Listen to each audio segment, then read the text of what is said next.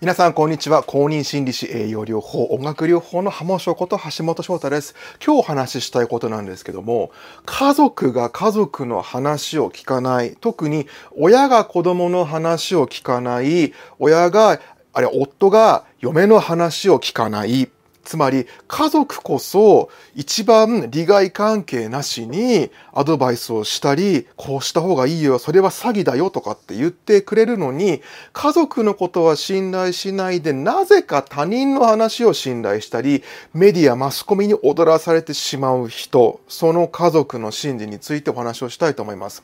結構ね、このお悩みが多くて、どういうシーンかっていうと、結局そのまあ子供がね、お父さんお母さんそれ詐欺だよって、ダメだよそれって言ってるんだけど結局、いやそんなことはない。お前には何がわかる？みたいな感じで振り切られて、結局お金騙されちゃったとか、あれはマルチ系だよね。あれはネットワークビジネスとかね。そういうものに親がハマってしまったり、まあ、旦那がハマってしまったり、まあ、その逆もあるんで、嫁がハマってしまったりとか。で、一番身近にいるはずの家族である子供とか兄弟とか、まあ、パートナーが違うよって、そうじゃないよって言うんだけれども、言えば言うほど堅くなに、いいんだよこの人が言ってるんだよとか、この先生が言ってるんだよとか、ここのテレビで言ってるんだよみたいなことを言って、全然、あるいは誰々さんが言ってるのよみたいな感じで、全然関係ない赤の他人の話ばっかり聞いて、私たちの話は聞いてくれないんです。どうしたらいいんですか？っていう質問が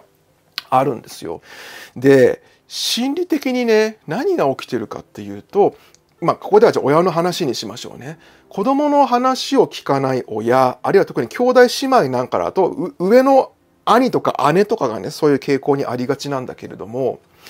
家族をね、上下関係で見てるから、子供の意見だったり、弟や妹の意見だったり、自分にとって下だってもう上下関係で決めつけてるのよ。思い込んでるんだけど、その上下関係で下だと言われている人間に、何かとやかく言われると自分の無価値観が揺さぶられてでしかも人間関係が勝ち負けになっちゃってるから自分が負けた気になるから家族のアドバイスは余計聞きたくないっていう心理が働いてるんです。うんでねじゃあなんで他人の話は聞けるのかっていうと他人って特に距離が遠いそんな近くないと上下関係になってないわけ。こういう人たちっていうのは近づけば近づくほど人間関係が濃くなればなるほど上か下かでしか繋がれないの人と。自分が上か下か、私がマウント取れるか取れないかみたいな感じでしか繋がれないから、かえって距離があって、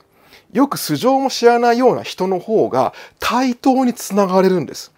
皮肉だよね。で、対等に繋がれるっていうことは逆に相手の意見もスッと入ってくるってことなの。まあ、これはメディアとかもそうだよ。つまり、あの、メディアとか他人とかって相手に対して勝ち負けの気持ちがないから、逆に情報をふっと受け入れやすいんです、そういう人って。ところが、身近にいる大切な人、とのつながりにおいて、まあ、その人の、まあ、ここで言うのは親だとしたらね、その親の育ちによる愛着の歪みの問題だったりとか、抑圧してきた感情感覚の問題があるんだけれども、身内で近しい人間関係においては上下関係になっちゃってるから、自分よりも下だと思ってきた子供とか妹とか弟とか、その他の身内、嫁とかね、そういう人たちにとやかく言われると、ものすごく過剰に反応して嫌な気持ちになって意見を突っぱねたくなるっていうのが、その起きてる心理状態なんですよ。で、じゃあなんでそういうことが起きちゃうかっていうと、結局その突っぱねている本人の幼少期の頃の家族関係の問題もあるかもしれないし、その人が学生社会人になって気づいてきた人間関係の中で、ね、いろいろこう積み重ねてきた問題があるんだけれども、そこは本人に聞かないとわからないんですよ。で、悲しいから私たちは親であっってもパートナーであっても相手を変えることはできないんです。コントロールできない。うん。だからもちろんねその詐欺とかさそういう状況においては緊急性が生じてるから相手を変えることはできないなんて言ったって止めなきゃいけないことはあるんだけれどもあの一つその皆さんに知っといてほしいのは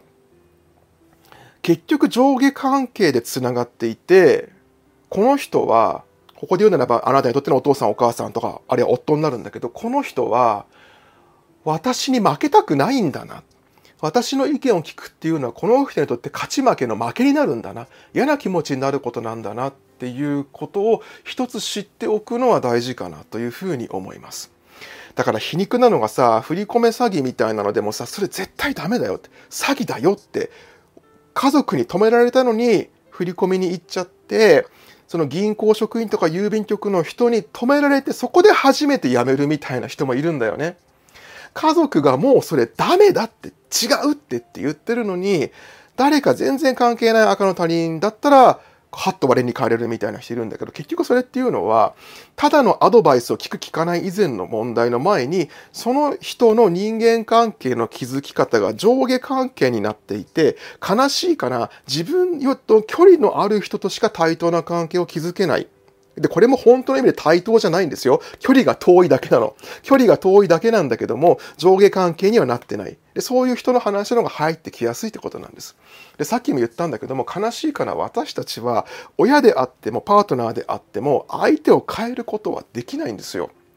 だから、本当に悲しいんだけども、できることは、その問題を抱えている自分自身の心と向き合っていくことなんです。つまりどういうことかっていうと、私こんなに一生懸命やってんのに、なんでお父さんとお母さんって私の話聞いてくれないんだろうっていう悲しさとか絶望とか諦めみたいな気持ちって子供の頃からあるはずなんだ。つまり、年を取ったから急に子供の話を聞かなくなってるんじゃなくて、子供の頃から、そのお父さんお母さんが若い頃から、パートナーで言うならその夫が若い頃からそもそもあなたの話を聞かないのよ。うん。私もそれすごいわかるんですよ。子供の頃からあの母親って私の話全然聞いてくれないし、意見聞いてくれないし、結構私いろいろ調べて、こうでこうでこうだから、例えばそのね、うち福島県なんだけど、灯油使うんですよ、ストーブで。で、不良灯油って言って、1年間日の日の当たるところに置いといた灯油っていうのは、使っちゃダメなの。ストーブが傷んじゃうから。で、私それ、小学校4年生ぐらいの時にもなぜか知ってて、でも母親がその不良灯油を使ってストーブ入れ入れようとしてるから、ねえ、ダメだよ、それ使っちゃって。それ不良灯油って言うんだよ。言うんだよ。それ使ったら壊れちゃうよって言うんだけど、うるさいとか言われて、もう全然聞かないんですよ。で、結果的にストーブすぐ壊れたのね。で、それに対してまあ母親は 別に私に謝るわけでもなく、びっくりしたのがね、その1年後に母親が、これは不良灯油って言ってね、あの、使っちゃダメなんだよとかって逆に私に言わ、言ってくるっていうね。まあまあまあ、そういう、個人的にはそういう経験があるんだけど、だから結局、そういう人って大人になったからといって子供の話って聞かないんですよ。うん、でもしもその不良投与はダメですよってことを全然関係ないガス会社の人が言っていたら話聞いてるわけ。うん、だからそれってもうね、相手の問題なんですよ。うん、だから、あなたがしなきゃいけないのは、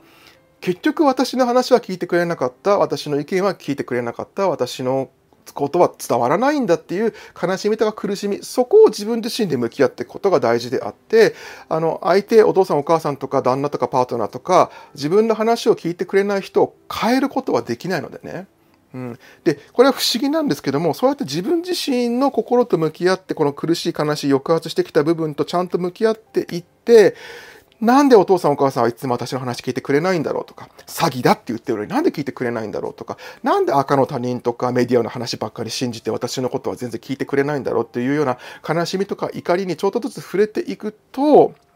不思議なことにその親子関係の関係性がちょっと変わってきたりね。なぜかある時、親だったりパートナーがこちらの意見を聞いてくれたりっていうことが起きたりするんです。だからそうやって人の心ってやっぱり潜在意識というか深いところで繋がってるっていうのもあるかもしれないし、やっぱり心の状態って綱引きなのね。だから相手が堅くなであってこっちも堅くなだと、こう綱がこう引かれた状態で硬直してるんですよ。でも、こちら側が緩めたら、こっちはもうこれ以上綱引きできないから、バンってここも外れちゃって、結果的に人間関係とか状況が変わるってことが起こるわけ。だから、相手を変えたいって気持ちはわかるし、相手に言うこと聞かせたい。ましてや、その大変な状況でね、こちらの話を聞かないってのは非常に困るっていうのはわかるんだけれども、そういう時だからこそ自分自身の心に向き合う。ね、ってことをしてもらうと、長い目で見て根本的に親子関係とか夫婦関係、パートナーシップ、人間関係が変わっていく可能性があるのでね。あの、そこを取り組んでもらえたらいいんじゃないかなというふうに思います。今日お話ししたかったのは、なんで家族の話聞かないんだろうっていうね、なんで赤の他人の話は聞くんだろうっていう理由を説明しました。そしてその対処法としての話もね、しました。まあ、もう本当はね、こうすればお父さんお母さんが言うこと聞いてくれますよって話ができればいいんでしょうけど、でもそれってある意味今度はこちら側が相手をコントロールすることになるからさ。ね、それもちょっとずれてっちゃうんだよね、人間関係の構築の仕方としては。つまり、コントロールをより強くする方が勝ちみたいなさ。それって人間関係で正しいっていうかこうね、あの、本来あるべき状態ではないのでね、コントロールをお互い手放してる状態がすごく大事なのでね。はい、今日はそんなお話をしました。えー、もしもね、動画がいいなと思ってくれたら、えー、高評価ボタンとチャンネル登録お願いします。それからね、私の動画はこう、いろんなとこでこう繋がってるので、ぜひ他の動画も見てみてください。あと動画は何回も見てもらうと、ふっと腹落ちする時があると思います。え、よろしかったらですね、この動画やチャンネルを、え、SNS、Twitter とか、あるいは、あの、お友達なんかにね、ご紹介してもらえるとすごく嬉しいです。あの、Twitter なんか私もリツイートしに行きたいと思っております。えー、本日は以上になります。橋本翔太でした。